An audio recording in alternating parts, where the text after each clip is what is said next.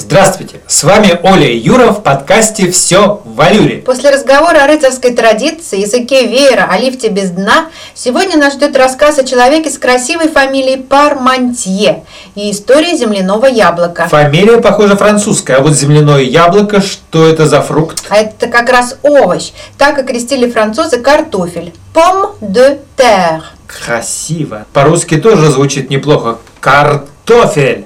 Как-то на итальянский манер даже. Верно, корни этого слова из Италии.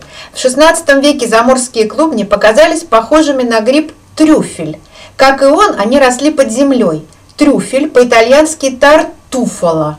Это слово немцы превратили в картофель, отсюда и наш картофель. Картошечка с соленым огурцом, э, что может быть лучше? Согласна. А вот раньше картофель считался ядовитым, поэтому растения долго не употребляли в пищу. И как же он стал съедобным? Тут забавная история. Именно простой аптекарь Антуан Огюст Пармантье в голодные для Франции годы занялся широкой пропагандой картофеля среди французов, активно используя всевозможные рекламные трюки. Пиарил картошечку. Да, если хочешь. Он давал званые обеды, где угощение состояло в основном из блюд, приготовленных из картофеля, и приглашал знаменитостей, таких как Бенджамин Франклин или Антуан Лавуазье. Надо было сразу к королю обращаться. Вот-вот.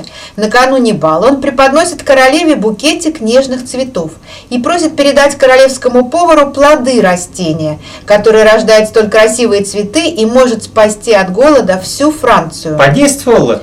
Сначала все придворные дамы после бала подняли на ноги слуг с приказом разыскать в Париже такие же цветы, как были в букетике, приколотом к платью королевы Марии Антуанетты. Ну уж если дамы заинтересовались, то дело будет. Как говорится, шерше ля фам. Конечно. Предприимчивый Барматье знал, что именно в его аптеку явятся посланники, обегав все цветочные магазины.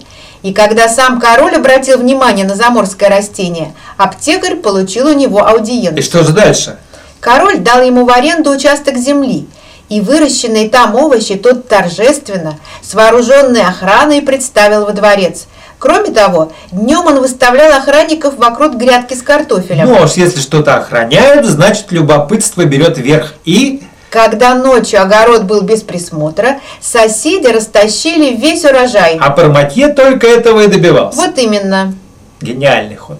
И вот еще, употребление картофеля в пищу помогло победить голод и цингу на севере Франции в неурожайном 1785 году. Вот так картошечка. А при Наполеоне, между прочим, этот самый Пармантье стал генерал-инспектором здравоохранения. Запомним эту фамилию. Простые люди сохранили о смышленом аптекаре добрую память.